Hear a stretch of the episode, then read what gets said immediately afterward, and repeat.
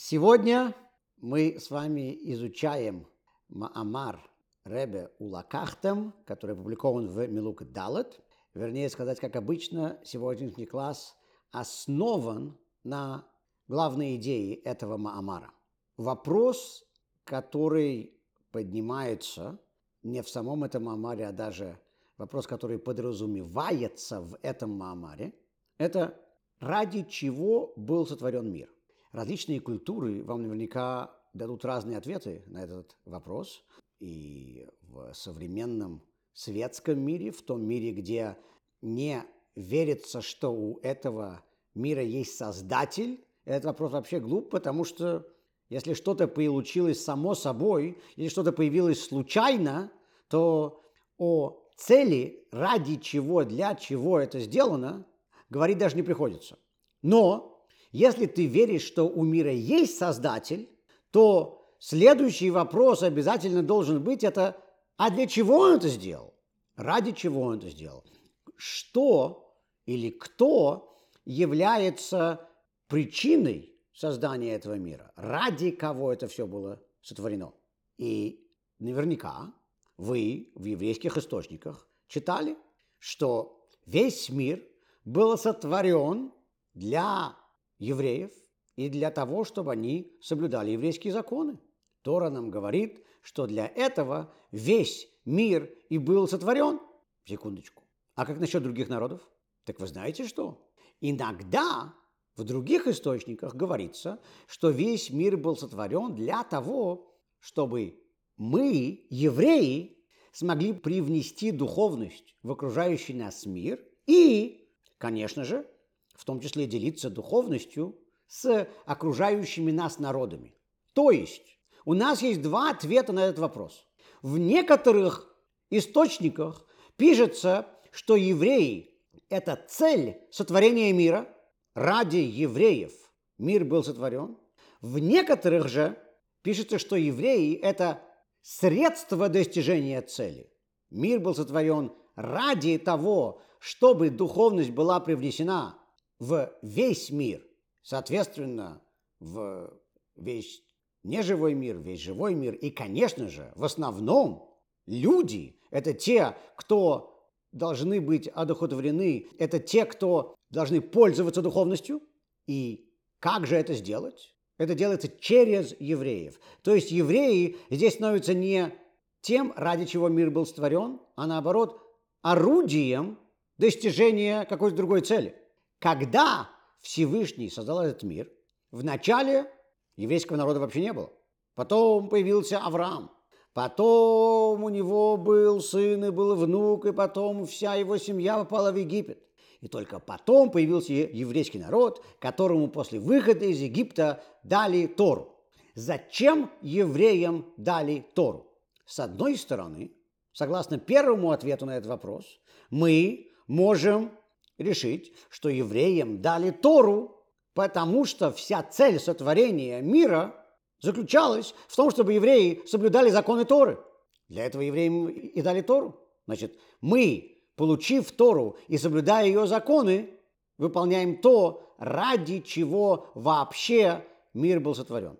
Есть же, как мы уже сказали, второй подход. Согласно этому подходу, евреям дали Тору ради того, чтобы они привносили духовность в весь окружающий мир и потом косвенным путем смогли повлиять на окружающие народы, чтобы одухотворить их также. Евреи не обращают другие народы в свои религии. У евреев никогда не было ни крестовых походов, никаких кампаний по насильному обращению людей или ненасильному обращению людей. Когда к евреям приходят другие люди и хотят обратиться в еврейство, мы даже не сразу их принимаем, и это потому, что Тора говорит, что мы должны убедиться, что это действительно люди, которые серьезно хотят это делать, что они понимают, что они делают и так далее – у нас нет стремления обратить других людей в свою веру. Мы говорим, те народы пусть верят в то, что они верят. У нас есть семь заповедей сыновей Ноха, которые мы считаем все люди любой национальности должны соблюдать, но эти семь заповедей сыновей Ноха достаточно универсальны, и сегодня, я полагаю, большинство, по крайней мере, верующих людей в мире эти заповеди соблюдают. Но при всем при этом Тора говорит нам, что мы, следуя заповедям, как это полагается, если мы делаем то, что от нас требуется, то тогда мы сможем косвенно повлиять на мир вокруг нас и на народы вокруг нас. В частности, Рамбам пишет, что появление христианства и мусульманства было трюком, который Бог сделал, и махинацией, которую Бог предпринял для того, чтобы познакомить все человечество с идеей Машеха Мессии и с идеей единого Бога. Почему же это произошло? Мы, евреи, специально ни христианство, ни мусульманство не создавали, честное слово. Нас можно обвинять в очень многих грехах, но не в этом. Мы, евреи, делали то, что от нас хочет Бог, то, что нам полагается. И, соответственно, то, что Бог хочет, из этого получилось само собой. Мы делаем то, что Бог от нас хочет, и в результате получается то, что Богу нужно. Но, тем не менее, мы, в данном случае евреи, смогли хоть косвенно, но повлиять на народы мира. И вот здесь мы с вами теперь понимаем полностью вопрос, который задается. Должны ли мы считать, что мир был створен ради нас, мы являемся причиной создания, или, может быть, мы должны считать, что мы являемся орудием, которым, через которое, при помощи которого Бог достигает цели создания этого мира. То есть, если мы приводим христианство и мусульманство в пример, то Бог хотел, чтобы большая часть человечества поверила в концепцию единого Бога и поверила в концепцию Машиаха Мессии. Поэтому Бог нашел маленькую группу людей, которой Он дал книгу с этой идеей, и потом другие люди позаимствовали эту идею у них. А мы евреи, а мы как бы просто сделали свою работу и остались в стороне. На самом деле это вопрос, касающийся всего мироздания, макрокозма. Мы можем задать такой же вопрос в отношении микрокозма, каждого конкретного человека. У нас всегда в иудаизме есть дилемма. Должны ли мы работать над собой в первую очередь? Или, может быть, мы должны работать над миром вокруг нас? Должны ли мы в первую очередь помогать себе или должны ли мы помогать в первую очередь другим людям? Должны ли мы сами учиться или должны ли мы в первую очередь преподавать? В светском мире, в мире за пределами иудаизма, эти вопросы, как правило, не обсуждаются, потому что в светском мире считается, что дети должны работать над собой, и дети должны, пока они формируются, заботиться, чтобы стать хорошими людьми, или взрослые, их учителя, родители должны заботиться, чтобы те стали хорошими людьми. А потом человек уже сформировался, и поэтому он вышел на плато, на котором он просто должен оставаться всю последующую жизнь. За пределами иудаизма в светском мире сегодня не говорят много о том, чтобы человек постоянно работал над собой, что человек должен постоянно расти. Может быть, человек должен ходить на курсы повышения квалификации для своей работы, но работать над собой как человек, мы это не слышим. В иудаизме же много говорится о том, что каждый постоянно должен работать над собой в духовном плане, в плане того, чтобы улучшать свой характер, плане своих знаний в Торе и так далее. Так если я постоянно должен работать над собой, с одной стороны, но с другой стороны мы знаем, что Тора говорит мне, что я должен влиять на мир вокруг себя, я должен преподавать Тору другим, я должен делиться своими знаниями, я должен помогать другим работать над собой. Так вот, у нас теперь вопрос, что же я в первую очередь должен делать? Являюсь ли я тем, ради кого мир был сотворен – и поэтому должен фокусироваться на себя?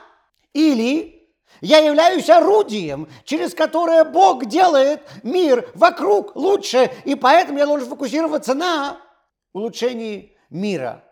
И мы сегодня, изучая наш Маамар, видим эти два подхода на примере наших праздников. Вы от меня уже наверняка слышали, что если мы смотрим на промежуток времени с первого числа месяца Элул до конца всех осенних праздников Симхат Тора, то у нас получается 52 дня, если вы живете в Израиле, 53 дня, если вы живете вне Израиля. Это период времени, посвященный осенним праздникам. И теперь, если вы посмотрите на наши весенние праздники, и вы отсчитаете количество дней с первого дня праздника Пейсах до последнего дня праздника Шавуот, то вы тоже увидите, что это 52 дня для тех, кто живет в Израиле, и 53 дня для тех, кто живет вне Израиля. То есть точно так же, как у нас есть праздник Пейсах и праздник Шавуот, между которыми есть промежуток времени Сферат Гаомер, который их соединяет – и все это считается одним промежутком времени, праздничной порой, которая имеет одну определенную идею. Точно так же месяц Элул, сначала месяца Элул, который потом переходит в месяц Тишрей и начинается Роша Шана, потом Йом-Кипур, потом Сукот, потом Симхат Тора. Это все один промежуток времени, праздничный период, который имеет свою тематику, свою идею. И вот давайте же теперь посмотрим на наши осенние праздники, если мы уже стоим в преддверии месяца Элул. Сказано, когда говорится о Роша Шана и о митве трубления в шафар, тику беходеш шафар, трубите в этот месяц в шафар, кесе лейом хагейну, что значит дословно сокрытое до дня нашего праздника. Праздником в Торе называется Суккот. Если вы видите слово «праздник» без какого-то объяснения, о каком празднике говорится, просто праздник, просто праздник – это всегда Суккот. То есть что-то в Роша Шана должно быть сокрыто, что раскрывается в Суккот. Именно поэтому Роша Шана празднуется первого числа месяца Тишрей – и второго числа месяца Тишре, это самое начало месяца, когда луна только-только зарождается, она едва видна, она сокрыта, а Суккот празднуется 15 числа месяца Тишрей в полнолуние, потому что мы знаем, что еврейский календарь построен таким образом, что наши месяцы основываются на Луне, и первого числа каждого еврейского месяца Луна едва-едва видна, а 15 числа каждого еврейского месяца у нас полнолуние, то, что сокрыто, то есть луна в Рошашана, раскрывается в Сукот, и вся идея Рошашана – это сокрытие, а Сукот – это раскрытие. Теперь давайте переведем то, что мы сейчас с вами говорили, на язык сегодняшней тематики. Рошашана в нашей традиции называется Йом Гадин, день суда. Мы знаем, что по-русски Йом Кипур обычно называется судный день, но это неправильный перевод. Йом Хакипурим – это день искупления, а днем суда называется Рошашана. У нас есть 10 дней, которые объединяют Рошашана и Йом Кипур, которые называются десятью днями раскаяния. Когда человек подвергается суду, когда человек занимается покаянием, когда человек старается искупить свои грехи, это все работа над собой. Он фокусируется на себя. О ком он заботится? О себе. Он работает над собой. Рош Ашана и Йом-Кипур и все дни между ними – это период, который мы посвящаем работе над собой – мы, если так можно выразиться, замыкаемся в себе, мы скрываемся в себе. Это день сокрытия. Согласно Рош Гашана и Йом Кипуру, Весь мир был создан для чего? Для того, чтобы мы работали над собой, для того, чтобы мы становились лучшими людьми. Но потом, сразу после Йом-Кипура, через несколько дней начинается Суккот. Суккот – это уже совсем другой праздник.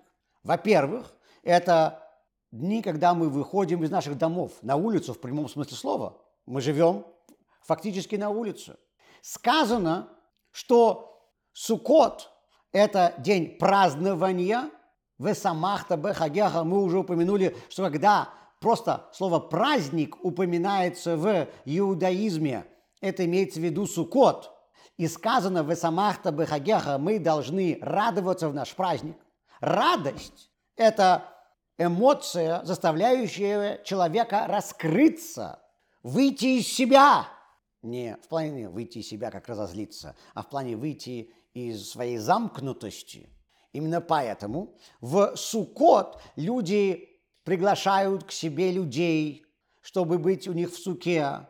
Люди делают большие празднования вместе.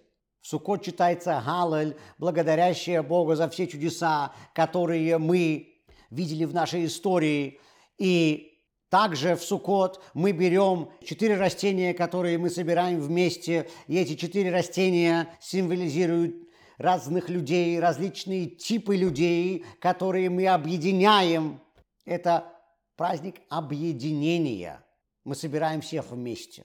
Также, кроме того, что Суккот является противоположностью Рошашана и Йом-Кипур в плане того, что Йом-Кипур и Рошашана посвящены работе над собой, а Суккот посвящен работе над миром вокруг, общению с миром вокруг.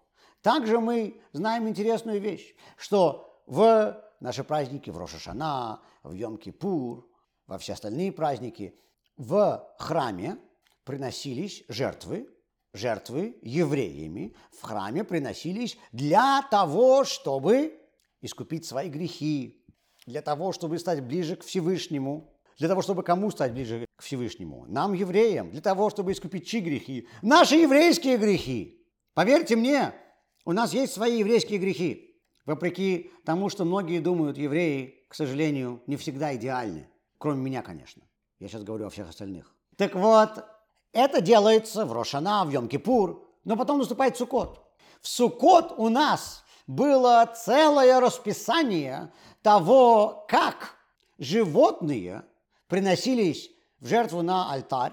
Корова, и корова считается царем домашних животных. Лев считается царем диких животных, хищников. Корова считается царем домашних животных. И в Кабале объясняется, почему. Мы сейчас в это вдаваться не будем. Так вот, есть целое расписание того, как коровы приносились каждый день Суккот в жертву. За весь праздник Суккот приносилось 70 коров, это много животных. Почему же у нас приносилось 70 коров? Потому что Тора говорит, что в мире есть 70 групп различных народов. Мы приносили эти жертвы не за себя, не за евреев, за другие народы, для того, чтобы искупить их грехи, для того, чтобы приблизить их к Богу. То есть Суккот – это праздник, когда мы молимся и приносим жертвы не за себя, не за евреев, а за другие народы. Я, кстати говоря, не знаю много других религий, в которых приносятся жертвы за других и молятся люди за другие народы. Не за то, чтобы те пришли в их веру. Мы совсем не, не хотим, чтобы они стали евреями. Пусть они будут кем они будут. Но мы хотим, чтобы Бог их простил, чтобы Бог искупил их грехи, и мы молимся за них. То есть Суккот, как мы видим, это праздник, когда мы работаем с большим миром вокруг. И вот теперь мы видим разницу между Рошашана и Суккот, между Йом-Кипром и Суккот. И теперь мы с вами понимаем, что когда в еврейских источниках иногда пишется, что весь мир был сотворен ради нас, евреев, а иногда написано, что мир был сотворен ради того, чтобы обоготворить этот мир, и мы, евреи, просто являемся орудием, через которое это осуществляется, и то, и то верно, Это два различных подхода, и это два различных подхода, которые олицетворены этими праздниками и идеями этих праздников. Когда вы хотите что-то улучшить, есть два способа это делать. Можно работать над чем-то издалека, чтобы то, что ты пытаешься улучшить, приходило к тебе.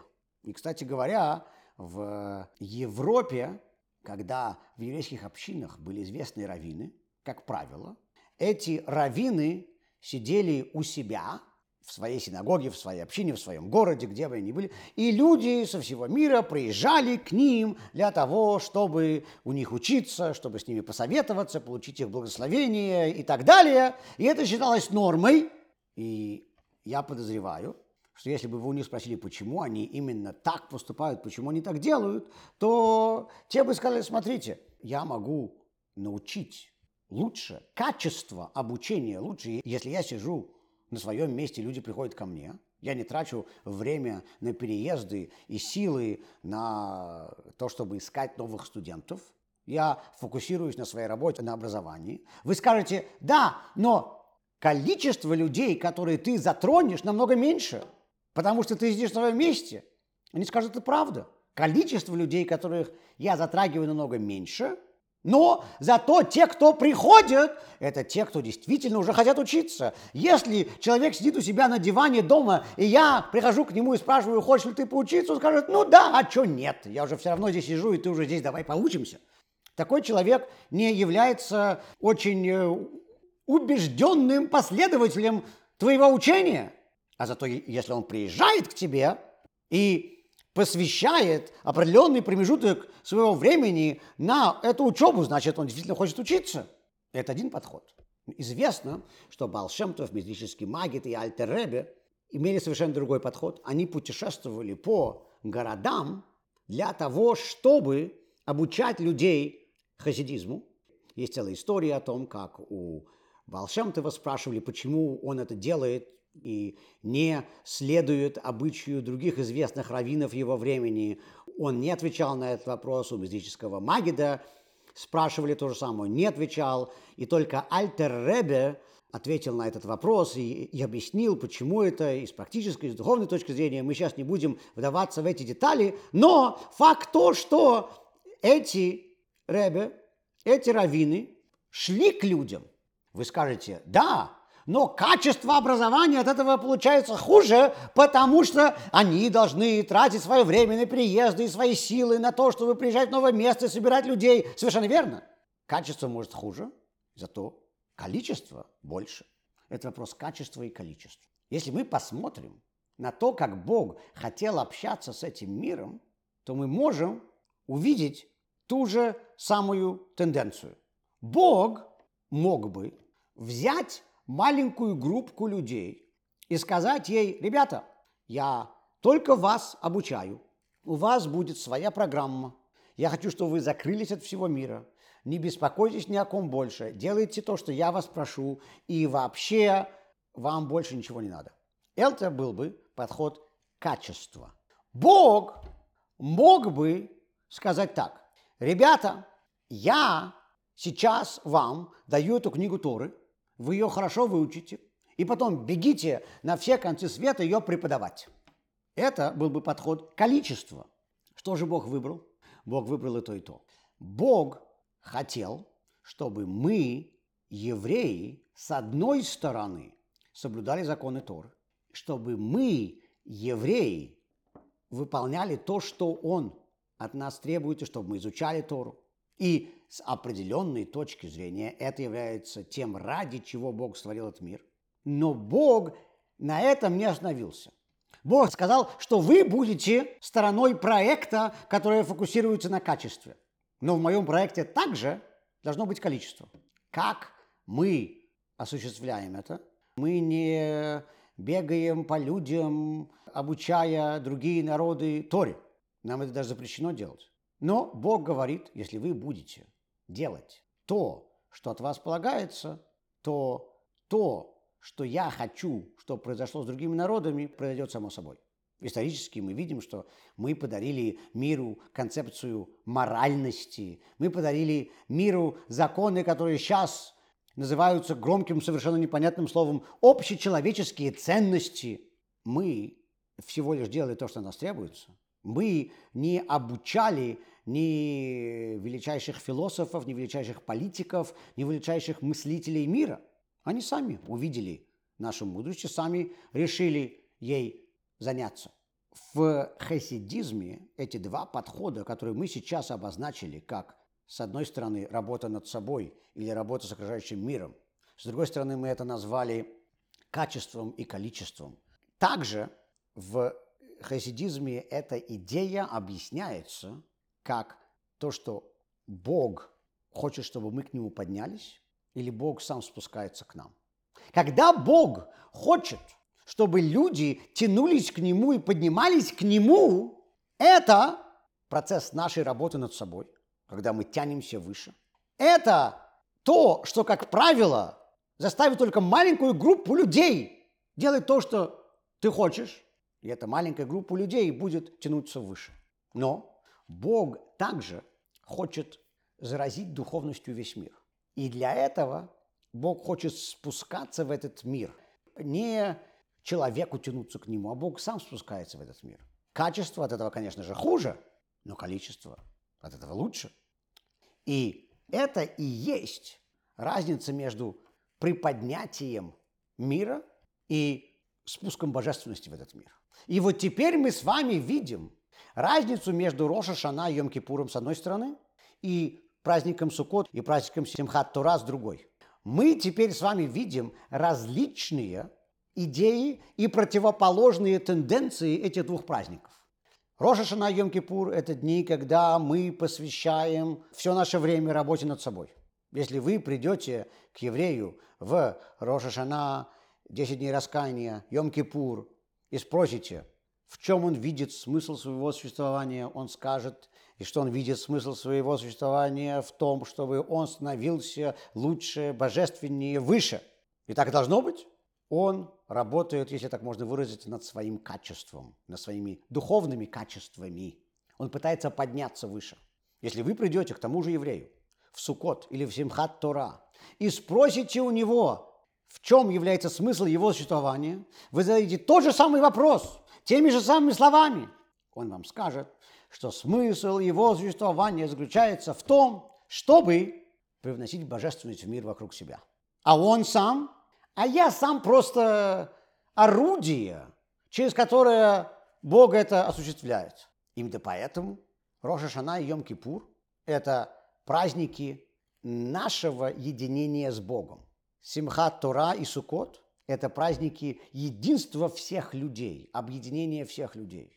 В Рожжана и в Йом-Кипур мы тянемся ввысь, забываем о всем остальном мире. В Сукот и в Симхат Тора мы идем в мир, мы объединяемся с другими народами, мы молимся за них, мы приносим жертвы за них, пытаясь просить у Бога, чтобы тот искупил все их грехи и так далее. Интересно, что в других Маамарим Ребе также объединяет эти два понятия. В этом Маймере Ребе это не говорит, но в других местах Ребе говорит, что мир, конечно же, создан для того, чтобы мы работали над собой, но при поднятии мира вокруг есть часть нашей работы над собой, мы сами становимся выше – богаче духовно, мы сами становимся более божественными, когда мы в том числе работаем над собой. То есть это является объединением этих двух идей. Здесь мы понимаем, что мир был сотворен не для двух различных вещей, между которыми нам нужно постоянно пытаться найти баланс, который на самом деле очень тяжело найти, это одно и то же. Мир был создан для того, чтобы я делал то, что Бог от меня хочет. Работа с миром вокруг – это часть того, что Бог от меня хочет. Бог хочет, чтобы я одевал тфилин. Бог хочет, чтобы я в Йом-Кипур постился, Бог хочет, чтобы я также привносил божественность в мир вокруг себя. Так что мы теперь с вами увидели наши осенние праздники месяца Тишрей, Рошашана, 10 дней раскаяния, Йом-Кипур, Суккот и Симхат Тура в немного новом ракурсе.